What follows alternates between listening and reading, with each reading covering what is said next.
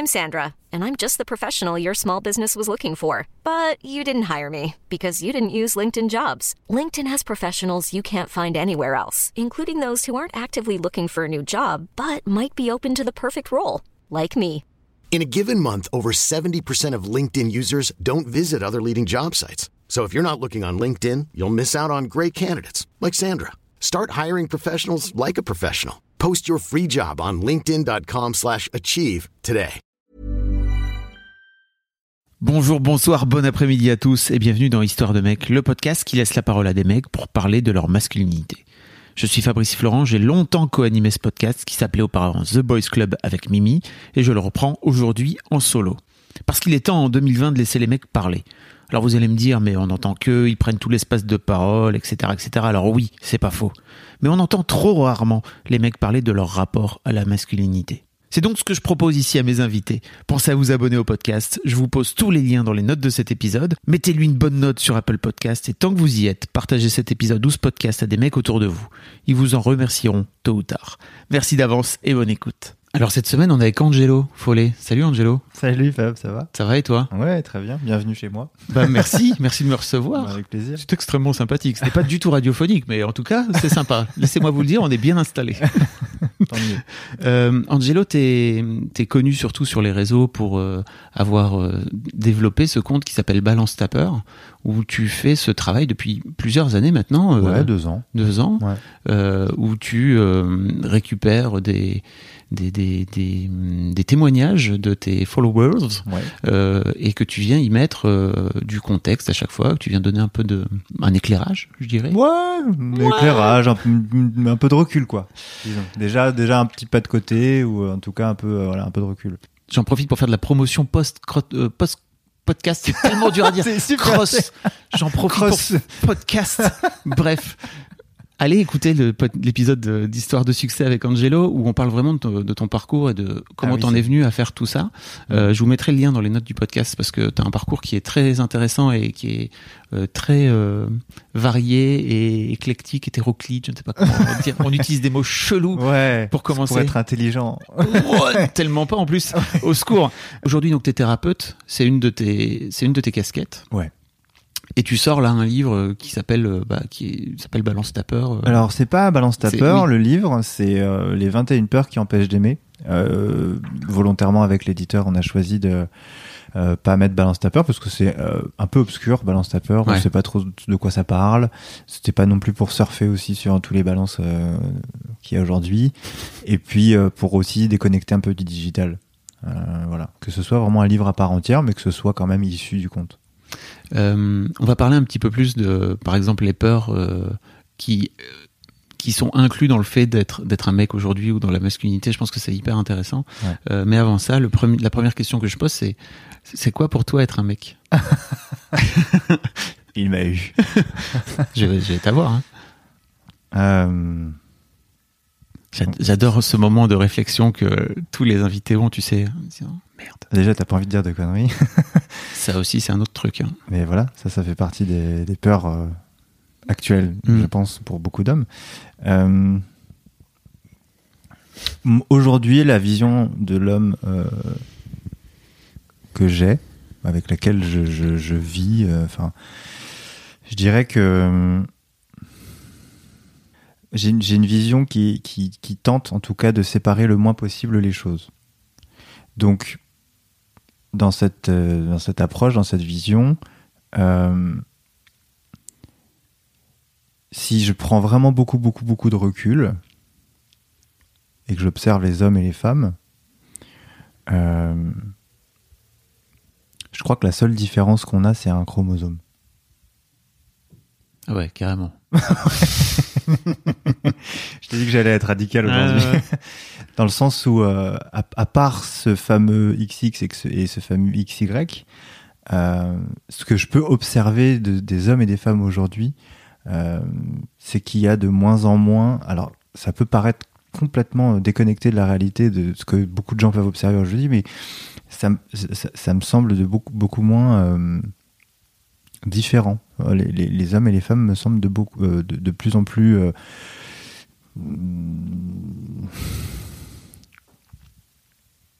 similaires, de, de plus en plus similaires, de plus en plus semblables, de plus en plus pris par les mêmes choses, de plus en plus. Euh, c'est marrant parce qu'on est vraiment dans l'ère de euh, du, du, genre, de, euh, de la communauté, de, de, donc vraiment de la séparation, de la division, de la fragmentation, de dans quel camp tu es, à, à, à, quel groupe tu appartiens, euh, quelle identité, etc.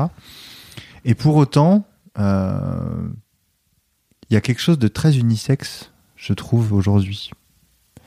Euh, et donc, si tu veux, moi, quand je prends du recul comme ça et que, bah, tu vois, ne serait-ce que dans un cabinet, que ce soit un homme ou une femme, bah, je, je, je, si, à moins que ce soit quelque chose de la problématique de la personne mmh. qui vient me consulter, je fais pas la différence.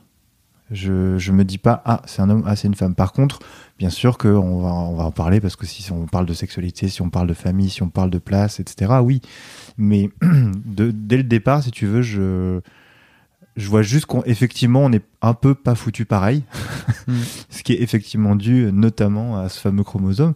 Et c'est marrant parce que euh, Boris Cyrulnik en a, en, a, en a parlé dans une conférence, euh, en, en, justement en voulant vraiment dire que le, ce, ce, cet argument de la biologie souvent réfuté euh, en disant que bah, c'est parce qu'on est biologiquement pas, pas, fait pareil que on agit pas pareil, etc. Euh, il a il a dit un truc très très simple. Il a dit, ben en fait, enfin c'est très très basique, mais on est quand même différent en termes de de, de, de x x et de mmh. xy. Donc on peut pas ça, on peut pas le nier. Et, et il a expliqué l'impact que ça avait. Et il disait, ben quand euh, on a x et x, s'il y a un des deux x qui est euh, affaibli, qui est mal en point, qui est défaillant, il y a un autre x. Quand on a x, y, si x ou y est défaillant, c'est fini. Et donc en fait, il expliquait que juste ça faisait que derrière, pour la, le système de survie naturel, ben, il faut que x et y soient d'autant plus euh, forts d'autant plus euh, euh, solide, d'autant plus euh, résistant, parce que ben il n'y a pas de a pas de backup quoi. Et en fait, moi, ça m'a vraiment parlé, non pas parce que je suis pas du tout sur l'espèce d'argumentaire de parce qu'on est foutu différemment, euh, ça justifie nos comportements. Euh, mais c'est vrai que juste ça, de me dire, ah bah tiens, c'est vrai que j'y avais jamais pensé et que bah, lui, comme c'est quand même son, son domaine, ça m'a ça m'a vraiment fait réfléchir. Je me suis dit bah effectivement euh, peut-être que à part ça, moi ce que je peux observer c'est qu'on est quand même il euh, y a quand même quelque chose d'unisexe aujourd'hui euh, et qui se veut unisexe aussi j'ai l'impression. Mais c'est ça qui est très étonnant euh, dans dans ce qu'on vit aujourd'hui. J'ai l'impression en tout cas voilà enfin pour la plupart d'entre nous c'est à la fois cette ce, ce, ce, la multiplication de la subdivision de la com des communautés, des ouais. identités, de, de, de, chacun à son petit truc différent qui fait qu'il est unique, etc. Et en même temps, une espèce de grande volonté d'unifier, de, de unisexiser. Enfin, tu vois, euh, alors c'est un vieil argument, mais ce soit en termes de fringues ou en termes de justement de, de, euh, de comportement, euh, voilà, de, de, de, sexualité et tout quoi. Donc euh, pour moi, un homme, c'est euh, c'est c'est euh, aujourd'hui avec le, le recul euh, XY quoi. Coup de 60 épisodes, première fois qu'on me l'a fait. non, parce qu'il y a beaucoup de mecs qui se réfèrent à, à l'appareil génital, quoi, tu vois. Ils disent c'est le fait d'avoir une bite. Mais ouais. c'est vrai que de reprendre le truc un poil encore au-dessus, de reprendre un peu plus de recul, ça donne encore une autre dimension. Quoi. Ouais, et puis en plus, quand tu regardes vraiment l'appareil génital de l'homme et de la femme de près, euh, c'est foutu pareil. Donc, euh... bon. Attends, t'es en train de dire aux mecs qu'ils ont une chatte comme tout le monde. Désolé les mecs. Bah Alors ouais. les mecs qui considèrent que c'est important pour eux d'avoir une bite, ne partez pas tout de suite. je vous parle là, de, je vous regarde, je regarde mon enregistreur parce que je me dis, ils sont tous en train de partir. Tu sais quoi, Angelo, j'aimerais bien que y ait plus de mecs qui écoutent ce podcast. Si t'arrives et que tu leur dis, bon les mecs, vous avez une chatte comme tout le monde, t'es là, partez pas. on la respecte votre bite, on l'aime beaucoup. Ah oui, non, c'est pas c'est pas un, un, désamour pour la bite. Hein. Ouais. Juste, euh, tu vois, c'est vraiment quand je prends vraiment du recul, je me dis ok, il euh, n'y a pas les mêmes fonctions exactement, il euh, n'y a pas la même forme exactement, mais c'est quand même plus ou moins foutu pareil, quoi. Ouais, c'est intéressant. Bah, ne serait-ce que, tu vois, du point de vue de la, sexualité, euh, du rapport sexuel, pardon, euh, il y, a, vraiment de ça, c'est-à-dire qu'on peut vraiment, euh, entre guillemets, faire des parallèles entre comment on peut donner du plaisir à un sexe de femme et comment on donne du plaisir à un sexe d'homme. C'est sûr que les zones ne sont pas exactement aux mêmes endroits, etc., quoique. mais si tu regardes bien, en fait, il y, y, a, y, a, vraiment un espace dans lequel, euh, euh, par exemple, quand moi je vais me toucher, bah, ça, ça peut, ça peut euh, ressembler beaucoup, beaucoup à comment je peux toucher une femme ou vice versa, mhm. tu vois. Parce que du coup, à partir du moment où tu considères que c'est quand même plus ou moins foutu pareil, eh ben oui, en fait, on n'a pas juste un gland et juste, mhm. tu vois, enfin il y a, y a, voilà y a ça, ça, ça, aussi ça comme vertu de voir ça de, de, avec un peu de recul tu vois de se dire que ben parce que du coup ça donne aussi ça donne aussi, aussi accès à l'homme euh, à des orgasmes différents, à des plaisirs différents, à, comprendre que l'éjaculation n'est pas l'orgasme ou que ça n'est pas forcément la jouissance, mais que c'est juste un réflexe musculaire. Euh, c'est là moi que j'ai envie d'aller, c'est de me dire ah bah tiens effectivement euh, si on se voit à peu près tous foutus pareil, euh, bah nous ça peut aussi nous apporter quelque chose. C'est pas juste de dire euh, en fait j'ai une chatte comme tout le monde et donc je n'ai plus de bite, mais plus de dire ah bah tiens si je m'en occupais comme euh, quand je m'occupe de ma chérie ou de une telle, ben en fait ça, ça, moi je sais qu'en tout cas de découvrir cette partie-là de ma sexualité ça a été un changement radical quoi vraiment.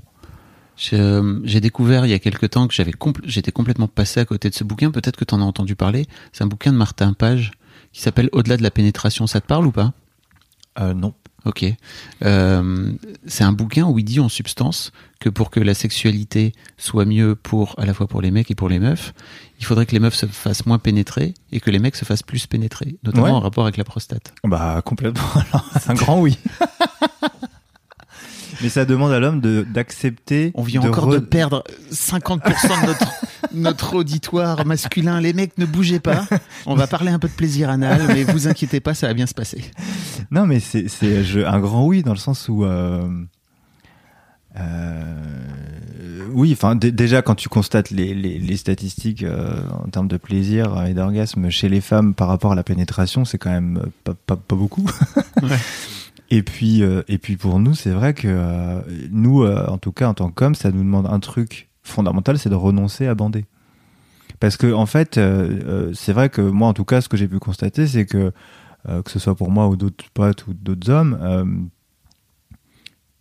il se passe rien si tu bandes pas, quoi. Mais en fait, il se passe plein d'autres trucs. et, et donc, bah oui, c'est sûr que c'est une. Tu t'imagines T'imagines, du coup, tu peux faire l'amour toutes les fois où tu bandes pas aussi. Comment ça tu, tu fais deux fois plus l'amour, quoi. Donc voilà, c'est pour ça qu'effectivement le, le, le, fait d'être pénétré pour un homme et le fait de ne pas être pénétré pour une femme sont aussi des voies d'exploration, je trouve, et de et de euh, d'équilibre parce que mm. tu vois on peut aussi dire euh, on peut très bien parler de, de des, des, justices euh, et des équilibres sociaux des droits etc mais comme moi je vois pas les choses séparément du coup je me dis bah s'il faut que ça soit équilibré aussi en termes de charge mentale au foyer en termes de travail de conditions de, de travail etc ça demande aussi à ce que dans la sexualité ça soit aussi le cas c'est à dire que du coup bah Qu'est-ce qui se passe quand euh, la femme est un peu moins pénétrée et l'homme un peu plus, quoi? Je vous mettrai un lien vers euh, un ancien épisode de, de, du Boys Club euh, avec Quentin Zuition où, qui lui est homosexuel et qui explique à quel point les mecs hétéros qui veulent pas pratiquer le plaisir anal passent mm. à côté d'un truc fou avec mm. la prostate. mais ok, merci. Mais il y, y a, cette peur là aussi, hein, la peur d'être homo. Hein ah, si tu veux, on en parle. Bah non, mais comme tu disais que on, oui, on, parlait. Je sais pas, moi je te suis. Hein, Ah non, non, non, mais let's go parce que j'ai, oui. Non, mais en fait, ça fait ça fait partie des grandes peurs. Ça fait partie des grandes peurs en tant que en tant qu'homme ou en tout cas ce que tu, tu appelles les, masculinités, c'est euh, euh, il y, a, y, a, y, a, cette peur là aussi derrière le, le fait d'avoir du plaisir euh, prostatique quoi c'est que euh, derrière c'est je, je pense pas que s'il n'y avait pas le jugement de l'homosexualité, euh, socialement, euh, les hommes auraient peur de, ce plaisir-là. Enfin, tu vois, c'est le, plaisir en soi et la pratique en soi. Alors oui, c'est sûr qu'au début, c'est peut-être pas agréable ou pas facile, etc. Mais je veux dire, euh, une fois que tu es dans cette, dans cette expérience de plaisir, de toi à toi, il n'y a pas de jugement dans l'absolu. C'est plus merde, qu'est-ce que les autres vont dire, quoi. Donc euh, effectivement, il y a le, regard des autres hommes, et je suis même pas sûr des femmes, hein, mais surtout le regard des autres hommes vis-à-vis de cette pratique peut être effectivement génératrice de peur de passer pour un homosexuel ou de, de révéler une part d'homosexualité. Ce qu'on est tous aussi, vu qu'on a tous des chattes. Hein, donc. Oh Le mec Là, t'as plus, plus d'auditeurs. Il continue. il continue. Il va achever mon podcast, qui pourtant vient de démarrer et qui se passe bien pour l'instant. C'était le dernier épisode. euh, ok. Mais euh, oui, c'est hyper intéressant, cette, euh, cette peur euh, latente, cette homophobie latente, en fait, parce que je pense que ça empêche les mecs, ne serait-ce que de se poser la question je pense que c'est hyper sain. Hmm. Euh, elle vient d'où pour toi en fait cette peur? Euh, La peur de l'homophobie? La, peur de l'homophobie en soi et, chez les autres euh, Enfin, la peur d'être homosexuel, en fait. Tu vois, pour moi, c'est ça plutôt le truc. La peur d'être homosexuel, ben, selon moi, c'est encore ce critère de, potentiellement de virilité et donc effectivement nos amis grecs, merci les amis grecs, euh, d'avoir posé les premiers, les premiers jalons du patriarcat, parce que c'est vrai que euh, si effectivement on reste cantonné à cette, euh, à cette idée de, de phallus qui doit se dresser, de puissance, de domination, de ne pas montrer ses faiblesses, etc., c'est évident que euh, se faire pénétrer quand on, même de manière symbolique, euh, euh, je sais pas, c'est tu vois les, les, guerriers à cette époque-là, du coup, euh, il fallait qu'ils soient forts pour évidemment pas se prendre d'armes, mm. euh, pas pas pas, pas être blessé. Et mm. tu vois, à l'époque, c'était des armes phalliques puisque c'était quand même des, des, épées, des épées, des, couteaux, des trucs comme ça, des lances, des trucs qui, qui, sont durs et qui sont mm. droits et qui, tu vois, dont le bout est, est puissant. Euh, et il y a un peu cette idée-là derrière, je crois. Il y a l'idée de pénétrer, c'est pas quelque chose de sexuel au départ, ça reste quand même euh, rentrer, euh, rentrer, je, dans, rentrer dans un orifice ou en tout cas mm. créer un orifice pour y rentrer.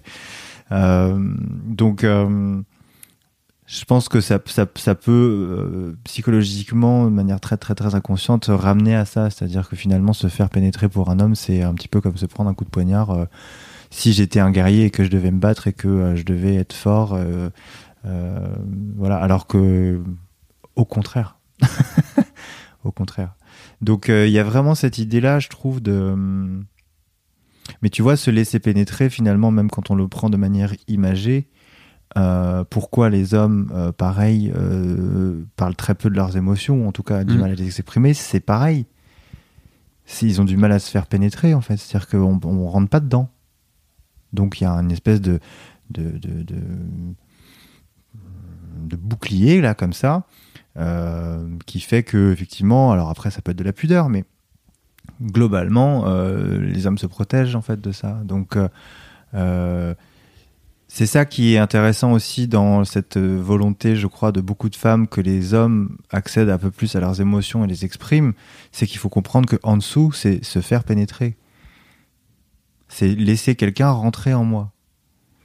Wow. Donc, à partir de ce moment-là, bah, ça remet quand même beaucoup de choses et de domaines différents en perspective. C'est-à-dire que du coup, effectivement, il y a aussi la peur de l'homosexualité en soi. Euh, de effectivement de si je suis vulnérable et que tu es en moi ben il y a un endroit que je peux pas contrôler tu vois donc il y a aussi cette idée de contrôle euh, alors que bah oui, le phallus qui rentre et qui sort, c'est a priori c'est toi qui le contrôle plus ou moins, hein, même si la femme peut évidemment euh, euh, comment gérer aussi mm. ce, mouvement-là. donc voilà, c'est pour moi, c'est vraiment corrélé, quoi. C'est-à-dire que si on parle d'homosexualité en soi, de plaisir prostatique, d'exprimer ses émotions, et ben au final, on est quand même sur le même sujet, quoi, tu vois pour moi, en tout cas. Waouh Ça va être une question que je vais poser à tous mes invités désormais, tu vois. Est-ce que tu as peur d'être pénétré en venant parler, parler Bah, dans ce podcast Bah ouais. Mais c'est vrai qu'il y, a- il y a un peu cette, effectivement, de briser un peu la carapace, quoi, tu vois, de. Ouais. Comme tu me disais, tu vois, sur euh, l'é- l'épisode que tu avais fait. Ouais. là, euh, J'ai- j'ai- donc pour redire un petit peu, mais ça va sortir sans doute euh, après cet épisode, donc coming soon. Euh, mais euh, j'ai j'ai interviewé un invité qui m'a qui a mis euh, 35 minutes d'interview et c'est très intéressant l'interview avant, mais juste avant de d'ouvrir les portes en fait. Mais avant ça, j'avais la sensation que j'avais dû lui montrer patte blanche, j'avais dû Ouais. lui montrer que j'étais. C'est pour ça qu'il y a cette idée aussi, tu vois, euh, assez euh, répandue que euh, la femme va plutôt être dans ce mouvement de l'extérieur vers l'intérieur et donc du coup s'occuper plutôt de l'intérieur et l'homme de l'intérieur vers l'extérieur. Euh, parce que du coup le mouvement de l'extérieur vers l'intérieur c'est un mouvement de pénétration, c'est un mouvement de rentrée, c'est un mouvement de d'ouvrir ses portes comme tu dis. Et euh, euh, voilà, il y a une perte de contrôle à ce moment-là qui est immense. Euh, parce que parce que ne serait-ce que pour le plaisir prostatique, si tu contrôles et que tu résistes, ça marche pas quoi. Donc, euh, mais tu vois, on peut on, on peut faire des métaphores avec tout en fait, ça ça fonctionne parce qu'en fait le principe est toujours le même. Donc euh, euh, ouais, une grande détente ne vous rend pas forcément soumis ou ou faible, Hmm. mais au contraire vulnérable et, et, et, vivant dans cet espace-là, quoi. Donc pour moi, c'est c'est essentiel. Après, je, je, je je dis pas que c'est facile, quoi. Vraiment, c'est c'est on, en parle assez, tu vois, on rigole et tout, mais mais euh, je pense que c'est c'est vraiment un un endroit qui est un endroit qui est difficile à contacter pour les hommes et en fait je crois que si euh, euh, certains hommes veulent en tout cas explorer ces espaces là il faut que l'environnement soit vraiment sécure quoi. Mm. c'est c'est moi il y a beaucoup de femmes autour de moi qui me disent mais comment on peut faire? Comment on peut faire? Je dis bah déjà changer le vocabulaire parce que le vocabulaire employé par les femmes pour attirer des hommes euh, ou euh, faire comprendre des choses à des hommes euh, malheureusement, c'est un vocabulaire de femme. C'est un vocabulaire qui parle aux femmes. un- Tu vois, je vois, j'ai constaté, moi, quand je, si je fais, si je veux organiser des cercles d'hommes, bah, ça parle pas aux hommes, parce qu'en fait, Ouais. les hommes se réunissent pas en cercle pour parler. Les hommes se réunissent pour être dans l'action, fondamentalement. Donc, euh, je crois que en plus c'est une discussion qu'on avait déjà eue. Ouais. C'est que du coup, euh, il faut, je crois, proposer aux hommes d'abord un environnement sécure dans lequel ils peuvent être en action. pourrait jouer à la console, On jeux pourrait- vidéo. mais par exemple, Voilà. Regarder pour- un match de foot. et pourquoi pas débriefer, créer un espace de parole après pour Mhm. dire tiens euh, comment vous avez vécu ça, mais pas l'inverse quoi. Euh, comme on le dit, voilà, le, le- ça va de l'intérieur vers l'extérieur pour, pour la plupart des femmes, en tout cas pour l'énergie du féminin. Euh, donc effectivement, le cercle de parole ou en tout cas la réunion avec euh, l'expression de l'intimité, ça va être le premier pas vers après la mise en mouvement, la mise en action vers l'extérieur. Les hommes, c'est l'inverse. Si vous voulez euh, rentrer dans l'intimité, il faut d'abord qu'il y ait une expérience avant. Waouh. On a retrouvé des auditeurs. Ouais, j'espère. Euh, Qu'est-ce qui fait que les mecs, euh, selon toi, ont, ont peur d'avoir peur? Parce que pour moi, c'est vraiment une constante de, de- enfin voilà, de- du travail sur la masculinité. C'est que il y a pas mal de mes invités là, des tout premiers, qui m'ont dit, ok, j'ai peur de d'aller voir ce qui se passe euh, en moi. Parce qu'on s'effondre. Parce que, parce que ça tient à pas grand chose, parce que c'est tout est bâti sur un château de cartes. Parce que, euh, parce que en plus, il y a la, il y a l'angoisse qu'il y a personne qui va pouvoir nous rattraper. Qui va nous donner la main si on commence à se noyer? Qui va nous euh, tendre la corde, voilà, si on commence à tomber? Enfin, il y a vraiment cette idée que, euh, comme on est dans un inconscient collectif où c'est cens- censé être l'homme qui s'occupe de la survie, je dirais, matériel, physique, etc. Euh, du coup, ben, en fait, si moi je commence à euh, euh, rentrer à l'intérieur, à être vulnérable, à aller voir ma part d'ombre, aller voir euh, mes angoisses, à aller voir euh, euh, ma tristesse, à aller voir tout ça, mes peurs, euh, si on commence tous à faire ça, ben il y a, il y a un peu l'illusion que euh, mais qui va qui va nous aider dans ces cas-là alors? Et euh, c'est pour ça que je parle de créer des environnements et des espaces sécurs. Parce que, en fait, à partir du moment où c'est sécure, euh, et que tu dis à la personne qui est en face de toi, ben, t'inquiète pas, je suis là, euh, voilà, enfin, vas-y, vas-y vraiment, tu vois, euh, tu vas pas mourir, et si tu meurs, ben, t'inquiète pas, tu vas revenir. Il y a vraiment cet endroit-là, en fait, de je crois que vraiment fondamentalement l'homme est insécure en fait et c'est pour ça qu'il veut pas aller là où ça fait mal euh, alors il va aller là où ça fait mal euh, physiquement euh, il va aller se confronter etc mais il va pas aller forcément dans les endroits intimes parce que parce c'est abyssal en fait. Mais la femme a l'habitude de, cet abysse quoi. Hein, donc donc je crois que en fait euh, étonnamment, il faudrait être capable, avec beaucoup d'amour, de donner confiance à des hommes qui ont vraiment pas l'air du tout d'être euh, des tendres. Et c'est ça qui est un peu paradoxal, c'est qu'effectivement, plus les hommes sont durs, plus ils témoignent de leur euh, manque de confiance, en fait. Donc, c'est plutôt, c'est plutôt vers eux qu'il faut, qu'il faut tendre la main. Après, il y a des hommes, tu vois, qui, qui ont déjà un peu cheminé ou qui sont un peu plus à l'aise avec leurs émotions. Euh, ceux-là doivent euh, justement tendre la main à ces hommes euh, qui, soi-disant, euh, nourrissent encore le patriarcat, etc. Alors qu'en fait, tout ça, c'est un manque de confiance inouï d'aller explorer ses, angoisses profondes et sa tristesse et son chagrin. et je sais pas si ça doit se faire avec une femme ou un homme pour le coup. Il y a des hommes qui vont préférer avoir une figure maternelle, une figure de grande sœur, une figure féminine. Et il y a des hommes qui vont pouvoir avoir, qui vont préférer la fraternité, qui vont préférer euh, euh, le, voilà, ce truc un peu collectif ou un peu où on s'identifie. Euh. Donc ça après c'est vraiment chacun à sa sensibilité, mais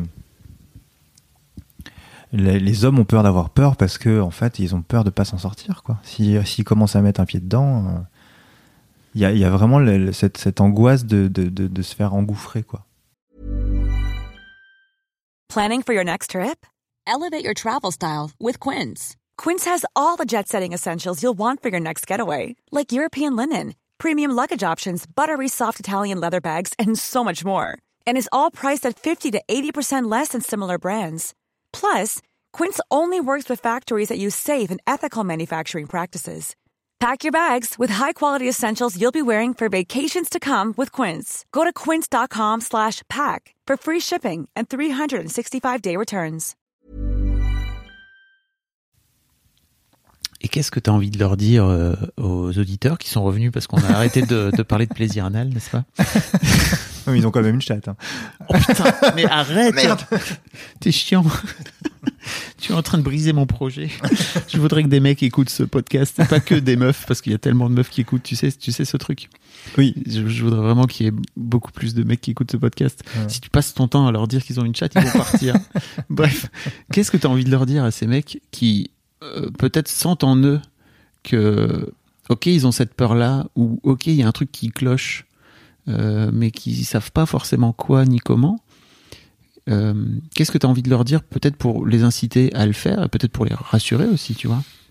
Je sais pas si je peux inciter, mais moi, de par mon expérience et de ce que j'ai traversé ou vécu, le seul truc que je peux dire qui pourrait être rassurant, c'est que euh, derrière cet inconnu, c'est-à-dire qu'est-ce qui se passe de l'autre côté, euh, il y a quelque chose de beaucoup plus grand et de beaucoup plus plaisant et de beaucoup plus simple et de beaucoup plus léger euh, que dans le monde juste avant en fait. Il y, a vraiment ce truc de il faut traverser l'inconnu, c'est-à-dire qu'il faut traverser et pouvoir s'abandonner à ok je ne sais pas ce qui va se passer, je ne sais pas si je vais revenir, je ne sais pas comment je vais revenir, je ne sais pas si je vais m'en sortir. Euh, mais, mais en fait c'est ça le plus dur c'est pas euh, c'est pas euh, c'est pas le truc d'après parce que le truc d'après en fait il est magnifique quoi donc euh, il y a vraiment un autre monde il y, a y a vraiment un monde qui ne peut être accessible que si on s'abandonne totalement à ne pas savoir ce qui va se passer quoi mais avec la foi que que en fait on est encore vivant derrière quoi et que on est encore plus vivant en fait. Ça fait peur aussi, tu vois, ça de fait, se lancer dans la ça fait vraiment très peur. Ça fait vraiment très très peur. Mais euh, je crois que la plus grande peur, c'est celle-là, c'est celle de mourir, c'est celle de s'abandonner, c'est celle de tout lâcher, c'est celle de l'inconnu, quoi, tu vois. Euh, et moi, c'est ce que je dis souvent en atelier, je dis on n'a pas peur de l'inconnu, parce qu'en fait, l'inconnu, on ne sait pas ce que c'est. On a peur de perdre ce qu'on connaît. Mm. Et en fait, le problème, c'est ça, c'est que si on veut qu'il y ait quelque chose qui bouge dans la société, il faut qu'on lâche ce qu'on connaît déjà. Il faut qu'on lâche le passé, parce qu'en fait, là, on a l'impression qu'on est en train de faire la révolution de je sais pas quoi. Euh, mais en fait, on est en train de faire des boucles. En fait, on est en train de. Il y a beaucoup de gens qui disent, tu sais, qui parlent du coronavirus comme une répétition générale. Mais j'ai envie de dire, mais le monde se répète depuis des, des, des centaines d'années, en fait. Donc c'est pas, oui, c'est une répétition, mais c'est parce qu'en fait, on répète depuis le début, quoi. Et en fait, pour sortir de la répétition, si on veut vraiment qu'il y ait quelque chose qui bouge, qui soit différent, euh, il faut lâcher le passé. Donc il faut lâcher euh, ces, ces, ces, boucles qu'on entretient, et en fait, ça demande vraiment de, euh, de s'abandonner à ce qu'on ne connaît pas, quoi. Et, euh, et ça, c'est pas le cas que des hommes, c'est le cas de l'être humain, vraiment. Pour revenir un peu plus sur les hommes, mais il y a un des trucs que disait Cyrus North dans le premier épisode qu'on a, enfin d'histoire de mec pour le coup, pas, pas, du Boys Club, où il disait que il avait peur d'ouvrir la boîte de Pandore de la masculinité, en fait, parce que peut-être que ce qu'il y a dedans, ça va lui renvoyer une image d'un mec qui détesterait aujourd'hui, qui a pu faire des, conneries, qui a pu être euh, euh, nul avec euh, son prochain, avec des meufs, etc. si t'étais en face de lui, qu'est-ce que tu lui dirais à Cyrus quand il te, quand il te dit ça? Je bah, pense que c'est le cas de plein de mecs en bah, plus. Hein. Finalement, je lui dirais que s'il ouvre la boîte de Pandore et qu'il il constate que il y a beaucoup de ressentiment par rapport à l'homme qu'il était avant. Je vais dire tant mieux, l'homme n'existe, cet homme-là n'existe plus. Mm-hmm. Donc c'est toi, c'est, c'est, euh, ce serait si je si je répondais vraiment à sa question, euh, je, je, l'aiderais à entretenir encore un truc qui est plus là, encore à entretenir une espèce de mémoire ou d'image de l'homme qu'il était avec la culpabilité, la honte, etc. Euh, ça c'est vraiment le pire poison pour pas changer. Tu vois? C'est de revenir sur un truc qui est plus là. Après. Euh... Et d'un autre côté, c'est un travail qui est quand même nécessaire, non? Tu vois, de, de se. Enfin, tu vois, de faire un peu une forme d'introspection et de se dire, ok, je viens de là, tu vois. Et ça veut dire qu'il faut l'affronter à un moment donné.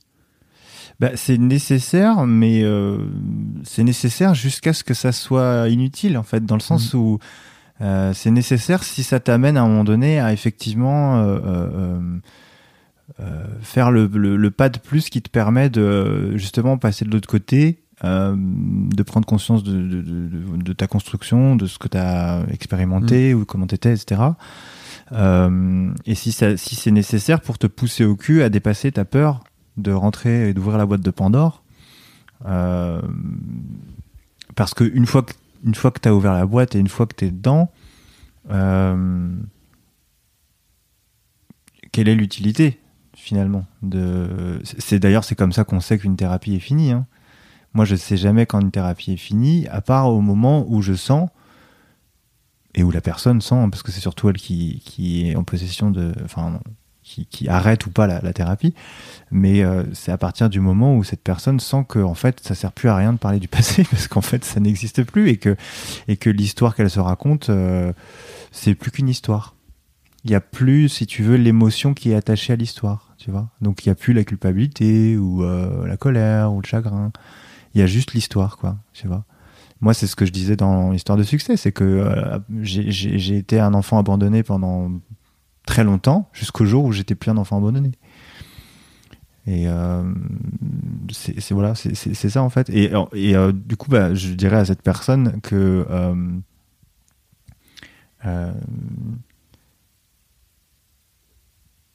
il y a vraiment un autre monde, quoi. Une fois qu'on ouvre la boîte. et que en fait, ce monde-là nous permet, je crois, de plus justement avoir besoin de se définir, tu vois c'est un monde, moi en tout cas dans ce que j'expérimente, euh, où, euh,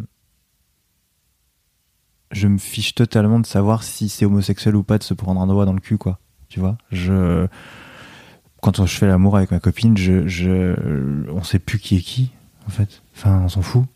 Tu vois? C'est.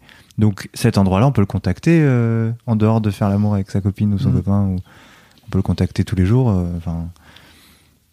C'est ce monde-là, en fait, dont je parle. Non, je comprends.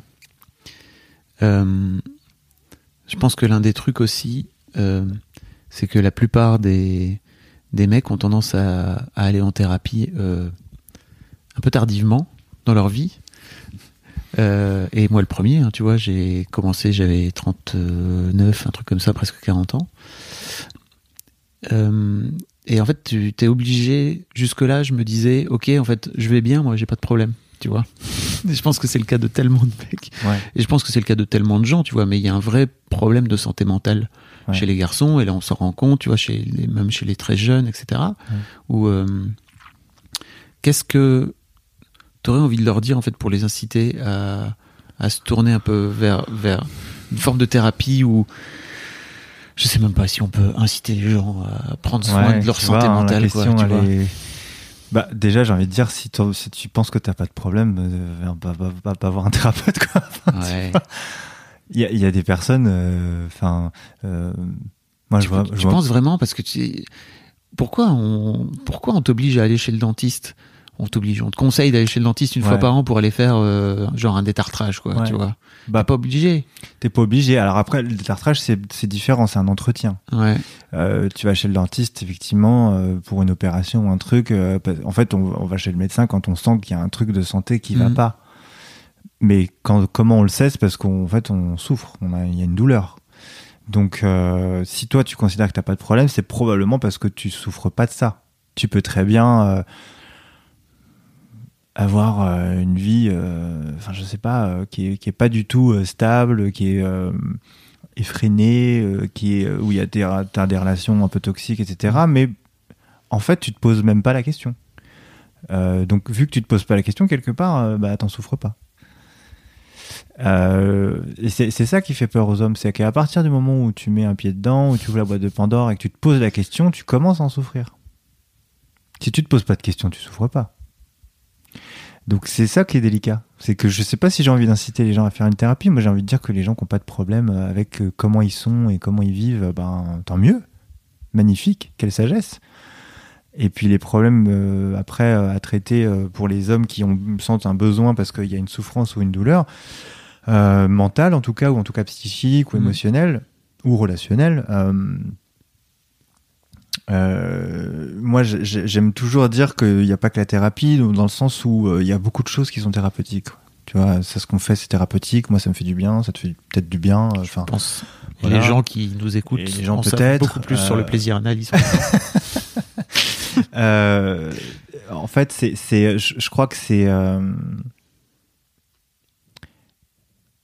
je pense que là où faut, là, l'endroit dans lequel il est dangereux, il peut être dangereux de tomber, c'est de vouloir comprendre. C'est-à-dire que en gros, c'est un peu comme parfois ce qui se passe aussi dans certaines euh, tentatives de révolution. euh, euh, ou de lutte, c'est que certes, il y a une bonne volonté en dessous, il y a une idée de justice, etc. Mais en fait, ça va utiliser la même énergie que ce qui crée le conflit. C'est juste l'autre côté du conflit, quoi. C'est et donc si euh, si la tentative est de comprendre euh, et d'analyser uniquement, euh, c'est possible qu'en fait tu restes que dans ta pensée, que dans l'intellect et que dans alors que le truc le plus radical, ça reste quand même l'action. Ça reste quand même que à un moment donné, si j'ai peur de quitter mon boulot parce que pour X raisons, Mm. tu vois, et que j'ai peur de me lancer dans mon projet de podcast, par exemple, euh, que ce soit pour des questions de sécurité financière, matérielle, euh, de loyauté euh, par rapport à tes patrons, tes collègues, peu importe. Mm. Qu'est-ce que tu veux chercher à comprendre? Soit tu quittes ton boulot, soit tu y restes. Tu vois, il y a un endroit où à un moment donné, comprendre c'est intéressant, si ça t'aide, etc. Mais encore une fois, c'est si ça te pousse à l'action, si ça te pousse à te mettre en mouvement, si ça te pousse à faire le pas qui t'est nécessaire pour parce que il euh, y a rien d'autre en fait. Enfin, tu vois. Et pourquoi pour toi c'est dangereux de chercher à comprendre? Sans, sans pour autant chercher à l'action Je pense que c'est chercher à comprendre pour comprendre qui est dangereux, pas comprendre. Comprendre pour euh, pour nous donner l'énergie, l'élan, la, la, la, lucidité de mettre en place une action qui euh, qui va nous permettre justement ce changement, oui. Mais euh, comprendre pour comprendre, euh, analyser pour analyser, euh, il y, a, y a quelque chose qui est très qui se mord la queue, quoi, tu vois. Sans... désolé. Les aussi, c'est vachement bien. Allez. ok, je vois ce que tu veux dire. Tu vois? Donc thérapie, oui, mais déjà si c'est nécessaire parce qu'il y a une souffrance réelle, et je dis bien souffrance réelle parce que euh, moi j'ai pas mal de personnes qui viennent et qui font une séance parce qu'en fait, euh, en fait, ils comprennent qu'ils ont pas de problème ou que en fait c'est pas un problème ou que c'est pas pas normal que euh, je sais pas moi la, nana vient de se faire quitter, ça ça va pas du tout. Oui, ben ça ira dans deux semaines en fait, enfin tu vois. Et puis elle revient pas. Euh, alors peut-être elle revient pas parce que ça lui a pas plu, ou peut-être qu'elle revient pas parce que en fait, euh, il y, a, aussi ça, c'est-à-dire qu'en fait, ce qui, je pense que la, la, plus grande peur de l'être humain, ça reste quand même la souffrance, quoi. Tu vois. Et chez les hommes, euh, mettre, la, mettre euh, une main dans la boîte de Pandore et ouvrir la boîte de Pandore, c'est ouvrir la boîte de la souffrance. Et et en fait, c'est aussi, voilà, c'est ce que je disais avec XY un peu en rigolant, mais il y a ce côté un peu mettre tout en place pour ne pas souffrir, quoi. Ce qui est absurde.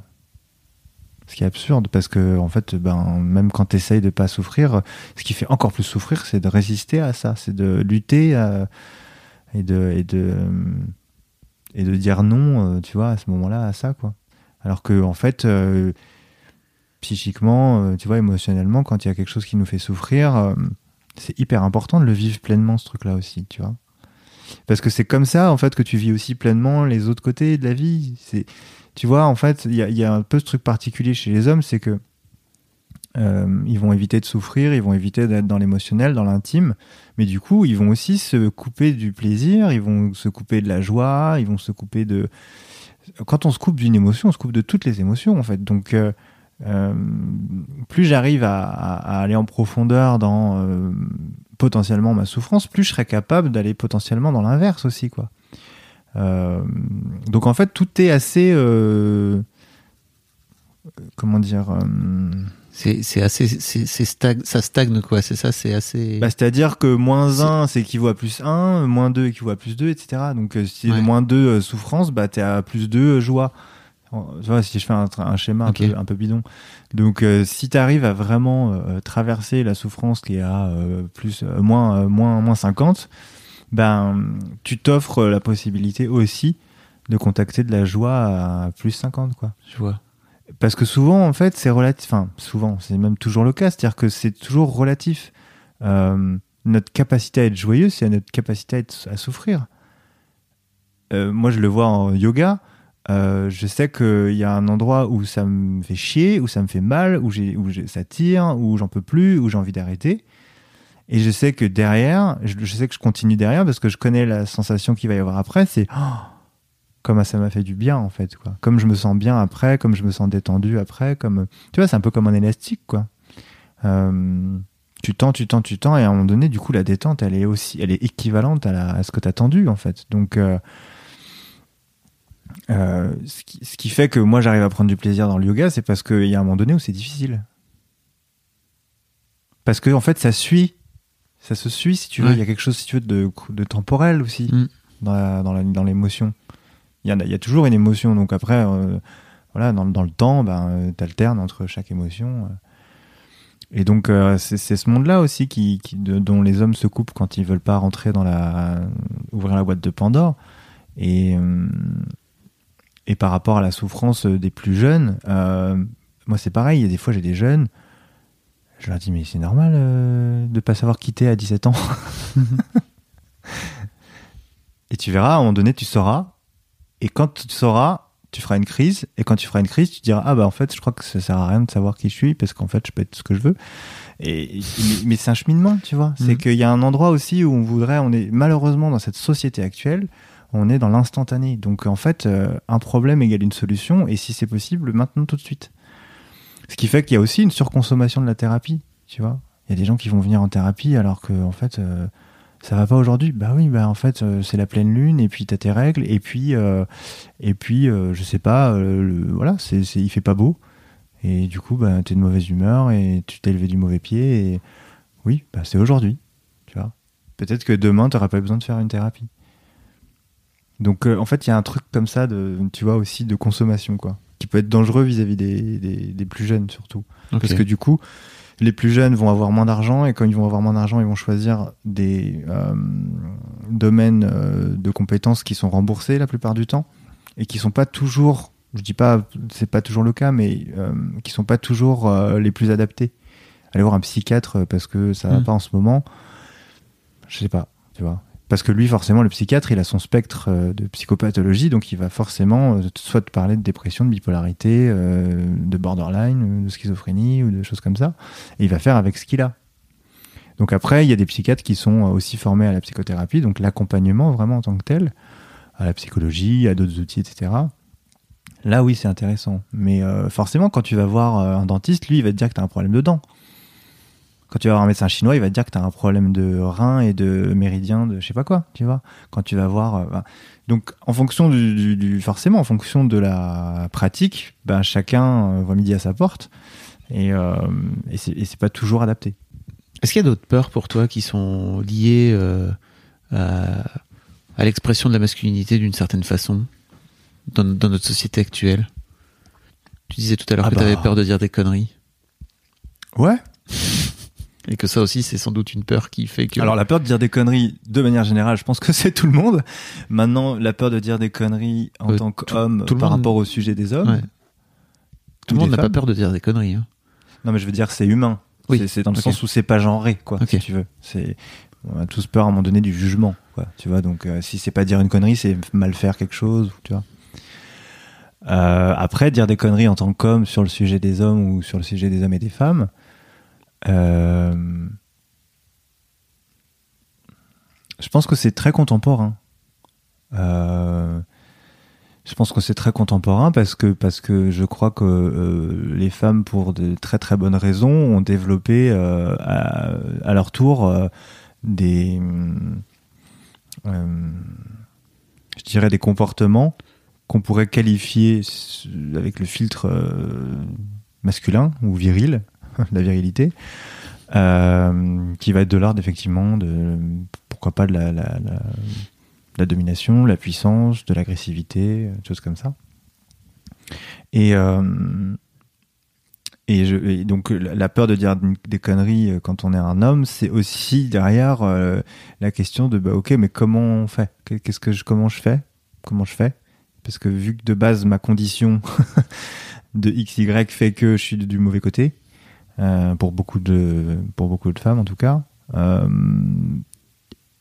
y, y, a un truc où euh, oui c'est c'est un peu ça me fait penser à, au morceau de Ayam je suis pas né sous la bonne étoile quoi mais je, je, suis pas né avec le bon chromosome quoi, mm. tu vois euh, donc euh, la, la, la, peur de dire des conneries c'est aussi un, un, une remise en question de quelle est ma quelle est ma place comment me positionner par mm. rapport aux autres hommes par rapport aux autres femmes euh, et ça, je crois que c'est contemporain dans la mesure où ça. Euh, c'est une des conséquences euh, qui peuvent être néfastes pour les hommes. C'est une des conséquences du, du, du, redressement de la femme, du fait que la femme se mette enfin debout. Et que, et que elle, parfois elle a besoin de taper du poing sur la table, mmh. ce qui est nécessaire. Euh, mais ce qui est nécessaire de manière ponctuelle. Là où il y a pour moi une grosse illusion et un piège dans, tous ces mouvements-là, c'est que euh, encore une fois, si c'est juste pour inverser la vapeur, ça va rien changer. On va juste, ça sera pareil, mais dans l'autre sens, quoi. Mm. Donc, euh, la peur de dire une connerie, c'est aussi, ben, si on prend des termes plus psychanalytiques, ça va être, c'est vraiment la peur de la castration. Euh, il y a, il y a, pour moi, ça me fait penser à une autre peur qui est du coup la peur de l'impuissance, qui est très très euh, présente chez les hommes, qui est encore une fois potentiellement liée au fait de ne pas pouvoir bander. Ouais. Euh, ou pas avoir de pouvoir ou euh, pas pouvoir pénétrer donc on y arrive. donc pas pouvoir pénétrer et encore moins se laisser pénétrer Mm. du coup ce qui est con parce que du coup c'est ce qu'on disait hein, c'est vachement sympa de temps en temps Euh, mais mais c'est ça en fait c'est que tu vois c'est marrant on en revient au début finalement il y a un truc de si t'as peur de dire une connerie, ben t'as pas 10 000 solutions. C'est soit tu dis ta connerie et euh, t'assumes de voir ce qui se passe, soit tu dis rien et justement tu te laisses pénétrer et tu laisses. euh, Il y a plutôt quelque chose de passif, mais qui est euh, parfois sain. C'est parfois mieux de rien faire et de rien dire. Euh, et euh, dans ces cas-là, effectivement, peut-être que ça va dépendre aussi de l'interlocuteur que tu as en face, tu vois, de si la personne est à l'écoute ou pas, si elle sent que si tu sens que ce que tu dis peut être accueilli. donc dire des conneries, en fait, c'est là aujourd'hui, moi, ça ressemble plutôt à est-ce que je vais mettre une femme ado, en gros, Mm. ou un féministe homme euh, ado. Mm. Et euh, et tu vois, c'est vraiment ça qui me rend triste, moi, profondément pour euh, notre société, c'est que malgré toute la bonne volonté, on recrée de la division, on recrée de la séparation, on recrée des clans, on recrée des conflits. Et euh, je dirais que si c'est une étape que l'homme ait, ait- ait un peu peur aujourd'hui d'ouvrir sa gueule ou de dire des choses, etc., c'est certainement que c'est nécessaire, Mm. mais il faut que ça s'ajuste. Parce que, euh, parce que euh, derrière cette espèce de euh, couvercle le- qu'on peut se mettre en tant qu'homme là aujourd'hui, euh, il y a un moment donné où pareil, ça, ça va péter quoi. Donc voilà, l'idée c'est que si ça génère pas plus de violence a posteriori, tant mieux. Mais il y a un endroit où euh, il y a des choses qui doivent s'exprimer. Moi, j'ai malheureusement, tu vois, j'ai des potes euh, célibes depuis un moment qui ils, ils ont peur de, ils ont peur, ils ont peur de draguer, ils ont peur de, de, de- tu vois, de- d'envoyer un message sur Insta parce que si c'est sur Insta, il y a une capture d'écran et s'il y a une capture d'écran, on va te balancer. Euh, bien sûr qu'il faut pas confondre euh, la drague et euh, la séduction et puis euh, le non-respect, enfin tu vois, le non-consentement, etc. Évidemment, mais ça c'est mes potes donc ils, ils sont pas, ils ont cette conscience-là si tu veux, mais même avec cette conscience-là et cette intelligence-là, euh, ils n'osent pas, ils n'osent plus. Alors c'est c'est pas forcément des gens qui osaient beaucoup avant, mais je veux dire là c'est encore pire, c'est encore pire. Il y a des gens pareils, enfin tu vois, tout- toutes ces mouvances un peu de de balancer tout et n'importe quoi. Mm. Enfin, je dis vraiment tout et n'importe quoi parce que dans tout, il y a effectivement des, des cas euh, qui nécessitent que Qui soit balancé, tu qui dire. balancés dans le sens où qui, qui, qui enfin Qui soit réglé. euh, rendre justice en tout cas, ouais. Mm. Mais il y a des cas où euh,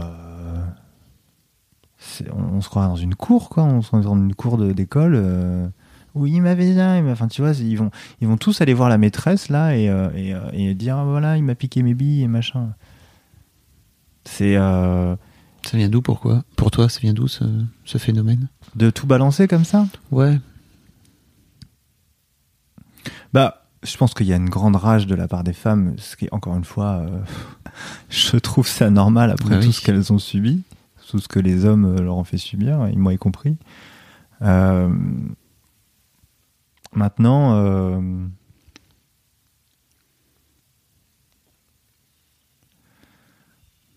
je me pose juste la question de qu'est-ce qui se passe quand on aura coupé les couilles de tout le monde, quoi, en fait. Euh, bah, du coup, mes couilles dans le sens vraiment physique, c'est-à-dire euh, ben, quand plus aucun homme osera aborder une femme, osera faire quoi que ce soit, etc. Je sais pas, est-ce que ça signe pas aussi, mais ne serait-ce que, enfin tu vois, ne serait-ce que du point de vue euh, de la, de la, de la biologie, euh, la, la, la- enfin je sais pas, il y a plus, il y aura plus d'enfants, il y aura plus, c'est quoi, on- il y a- comment on se re- comment on se reproduit, euh, donc euh, le, le- je suis pas sûr que le fait euh, de balancer de cette façon-là et uniquement euh, balancer, c'est-à-dire tu veux dire sur les réseaux Sur les réseaux, bah oui, surtout qu'en plus il y a vraiment, tu vois, enfin les réseaux ça reste une poubelle géante, donc il y a, y a des super choses, il y a des choses vraiment où tu c'est une information qui est, plus, mm. qui, est, qui, est, vraiment toxique quoi. Euh, voilà maintenant, mais ça me pose vraiment question, quoi. Enfin, euh, mais tout comme, euh, tout comme ça me pose question de mettre un, un, faire un poste avec un drapeau noir ou un drapeau bleu. Enfin, tu mm. vois, je veux dire, c'est qu'est-ce qui se passe vraiment, quoi? Enfin, je sais pas si les gens se posent vraiment la question, tu vois, quand ils le font, tu vois, qu'ils se disent, ok, alors là, j'ai bien compris la situation, a priori, voilà, machin, machin. Euh, et du coup, je pense que mon action euh, par rapport à euh, telle situation est nécessaire pour telle ou telle raison. Je, je sais pas en fait. Je, je, je dis pas qu'il faut pas le faire, je dis pas que c'est pas bien, je dis pas que c'est bien. Je, ça me pose question vraiment quoi. Il y a pas mal de mecs qui, enfin, il y a une forme de culpabilité, je pense, chez, chez des mecs, de d'être des mecs, tu vois. Ouais. Et, et en fait, euh, je pense aussi qu'il y a un discours un peu, euh, un peu radical où ils ont tendance à croire que bah, de ce fait-là, il faut rejeter tout ce qui est masculin chez eux. Comment tu te positionnes, toi, par rapport à ça? Bah, bon courage. Non, mais à moins qu'on change tous, euh, tu vois, qu'on se fasse tous opérer, qu'on fasse une thérapie pendant X années et qu'on. Non, même pas une thérapie, mais un lavage de cerveau, quoi, parce que. C'est ce que je te disais tout à l'heure, je crois en amont, c'est que je disais, euh, je pose vraiment la question de est-ce qu'il n'y a pas des choses à garder du patriarcat quand même? Est-ce qu'il faut vraiment tout éradiquer? Est-ce que vraiment on a envie de d'effacer 2000 ans d'existence ou plus euh, parce qu'il y a vraiment tout acheté je ne sais pas, et peut-être qu'il y a des choses qui ont quand même été euh, nécessaires, qui ont été productives, ou qui ont été dans le sens de notre progrès, notre évolution. Enfin, voilà c'est fondamental ça de se dire euh, il faudrait que je rejette tout ce qui est masculin en moi parce que c'est vraiment une crise identitaire quoi. Euh, ça, ça, pose aussi la question de finalement euh, si je rejette tout le masculin en moi, c'est que j'ai pas eu de modèle sur lequel m'appuyer aussi, tu vois. Il y a ce truc de ben en fait a priori tous les exemples que j'ai autour de moi de masculinité ne sont pas valables vu que je suis dans ce groupe de masculinité bon, bah, il faudrait que j'éradique tout. Euh, qu'est-ce que ça veut dire en fait? Qu'est-ce que ça veut dire de, de, de, de, la société, de notre, notre civilisation? Enfin, tu vois, je veux dire, euh, c'est euh, la masculinité en tant que telle, telle qu'elle est décrite en ce moment, est beaucoup trop proche de cette division entre l'homme et la femme en fait. Enfin, je reviens toujours à cette idée fondamentale qui peut être plutôt euh, orientale, mais qui est quand même qu'on est fait des deux, tu vois, qu'on est fait euh, d'un homme et d'une femme. Donc on a les deux. tu vois, je sais pas si tu, fais un. J'en sais rien, moi, tu vois un chien euh, bâtard où il c'est un caniche et un Doberman qui se sont reproduits, bah il est à la fois Doberman et à la fois caniche, quoi. Donc c'est pareil pour nous, en fait. et c'est complémentaire, en fait. C'est ça qu'il faut vraiment pas oublier, je crois. C'est que il n'y a pas un bon ou un mauvais, c'est qu'il y a du bon et du mauvais dans les deux. Donc, euh, enfin, du bon et du mauvais, dans le sens où euh, il peut y avoir euh, quelque chose de très épanouissant dans le masculin et très toxique dans le masculin et dans le féminin aussi. mais du coup, bah quoi, un homme qui se couperait de tout ce qui est masculin chez lui se couperait de la moitié de lui-même et c'est plus qu'un demi-humain.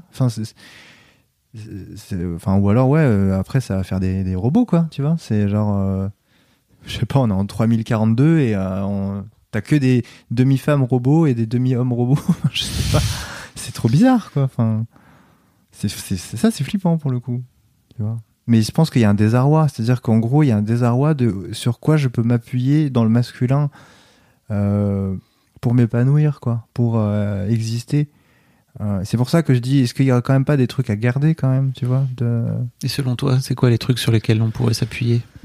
Ben, si moi je reprends l'idée fondamentale de, du masculin et du féminin, ou en tout cas de l'énergie ou de la polarité masculine ou féminine, euh, si on sort un petit peu des carcans euh, occidentaux, encore une fois, il y a l'énergie qui nous pousse à aller de l'extérieur vers l'intérieur et l'énergie qui nous pousse à aller de l'intérieur vers l'extérieur.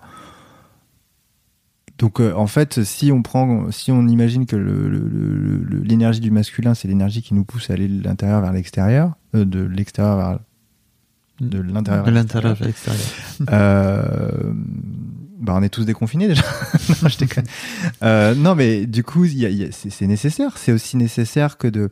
Il y a, y a, aussi ça dans la sexualité du Tao euh, ou des, des, choses un peu orientales, c'est que tu as à la fois cette idée que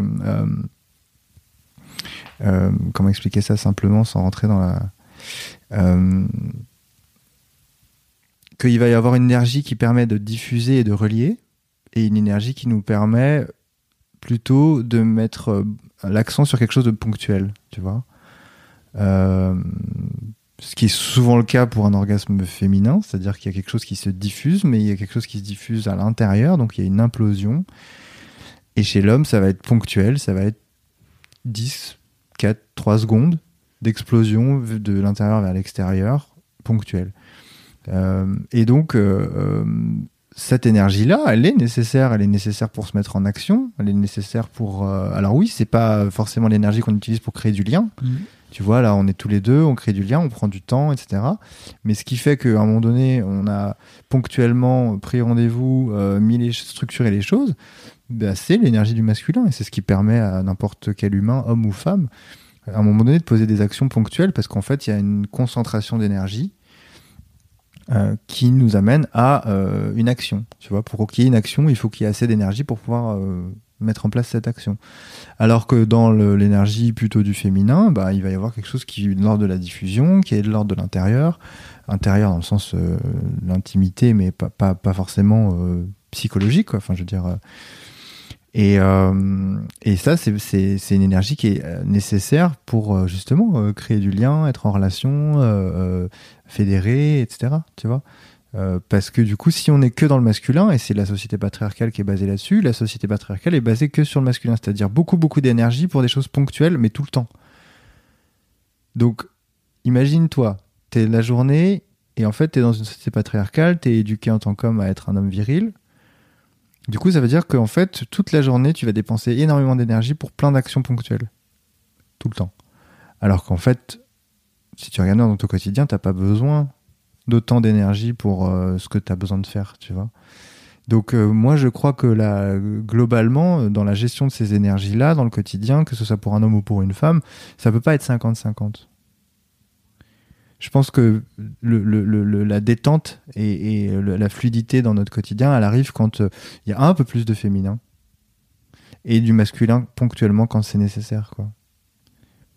Mais euh, parce que ça demande beaucoup d'énergie. Dans le Tao, on parle aussi beaucoup de ça, c'est-à-dire que du coup, euh, chez les hommes, on évite, dans le Tao, on évite d'éjaculer parce qu'en fait, l'éjaculation demande énormément d'énergie et du coup fait une dépense d'énergie qui est euh, incommensurable. Un tiers de l'énergie du corps qui est dépensée sert à euh, créer euh, le spermatozoïde hein et le, sperme. Comment ça?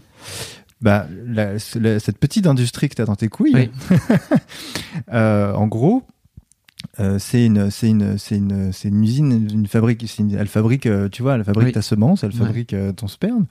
Et donc, le, le, corps, lui, passe à peu près un tiers de son énergie à fabriquer ça. Parce qu'en fait, vu que ça, c'est ce qui va permettre la survie de l'espèce, ben, le corps, il est fait pour qu'un tiers de l'énergie du, de, un tiers de son énergie euh, soit dépensé pour cette fonction-là.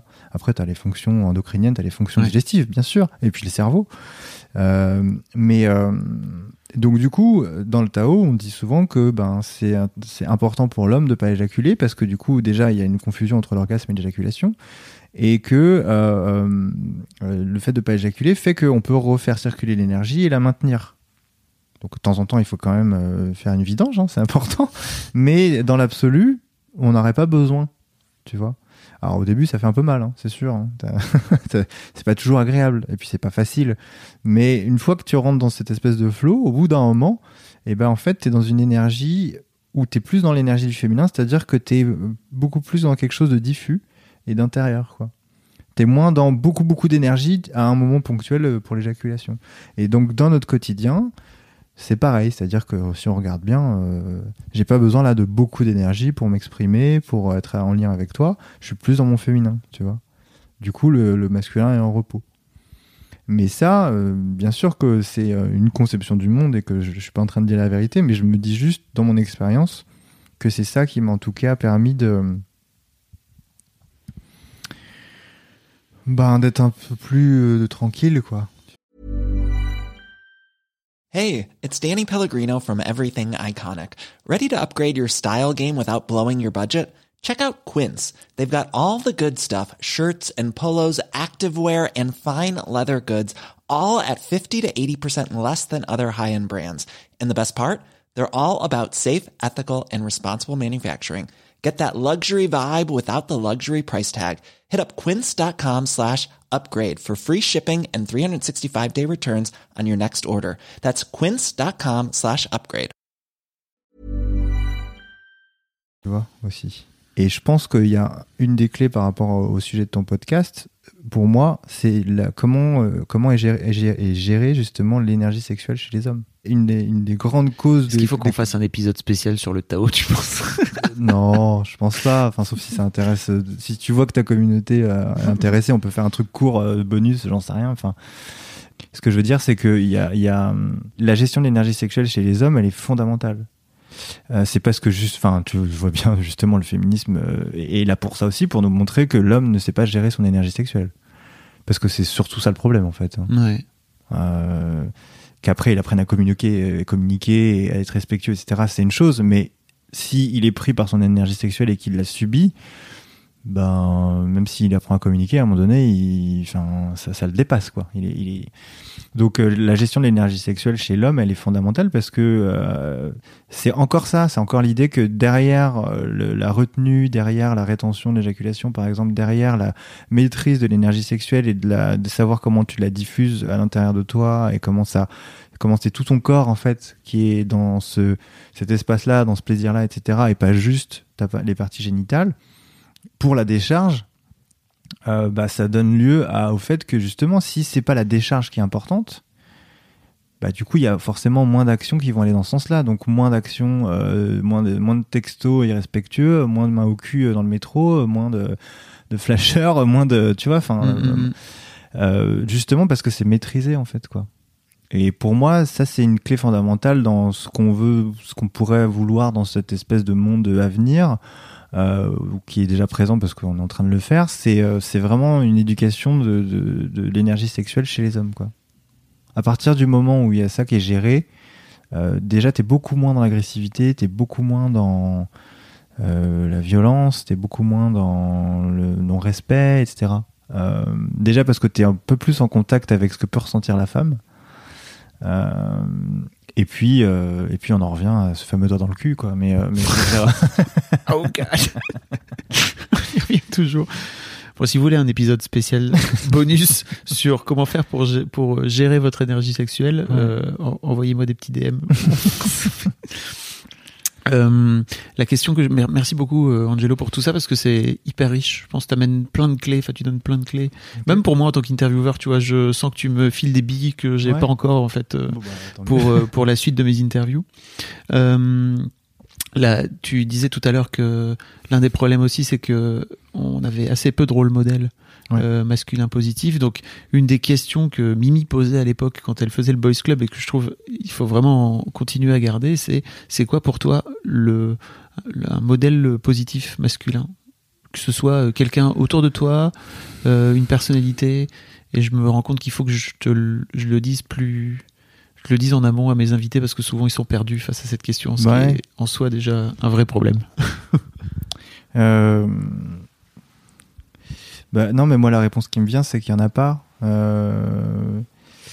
Il n'y en a pas dans la mesure où euh, je crois que justement, euh, dire qu'il y aurait un mec qui représenterait ça, ce serait encore la division, en fait. Tu vois Ce serait dire lui, il est bien et les autres, bon, vous avez, vous avez des trucs à apprendre.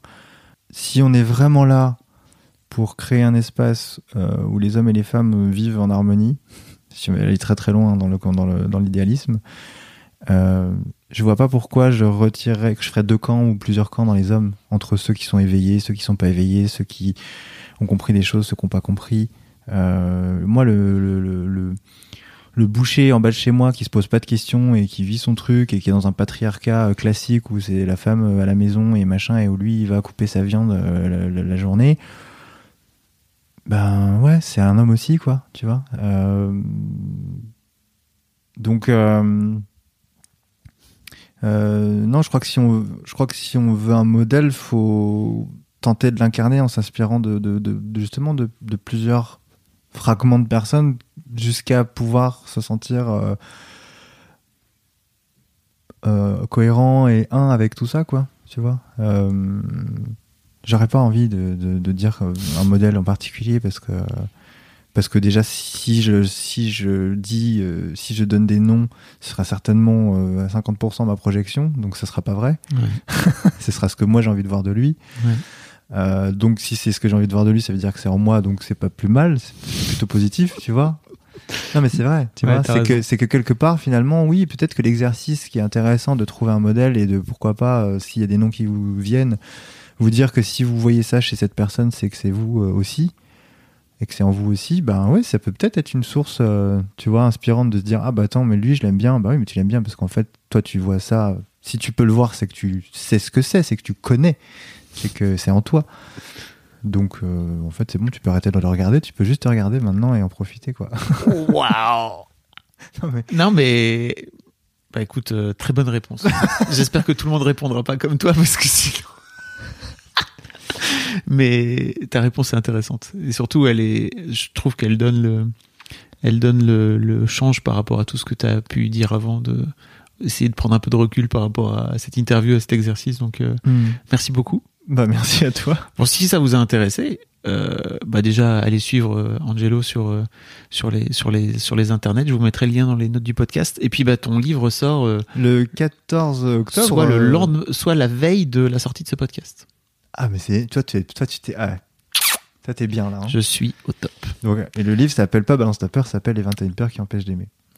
Eh ben, merci beaucoup. Merci à toi. J'ai hâte euh, d'avoir vos retours, euh, chers auditeurs et chères auditrices, sur ce que vous avez pensé de, cet épisode euh, un peu spécial par rapport à d'habitude, mais en tout cas hyper intéressant. désolé. Non, mais pas désolé, enfin. J'ai peur de dire des conneries. Non, mais t'inquiète.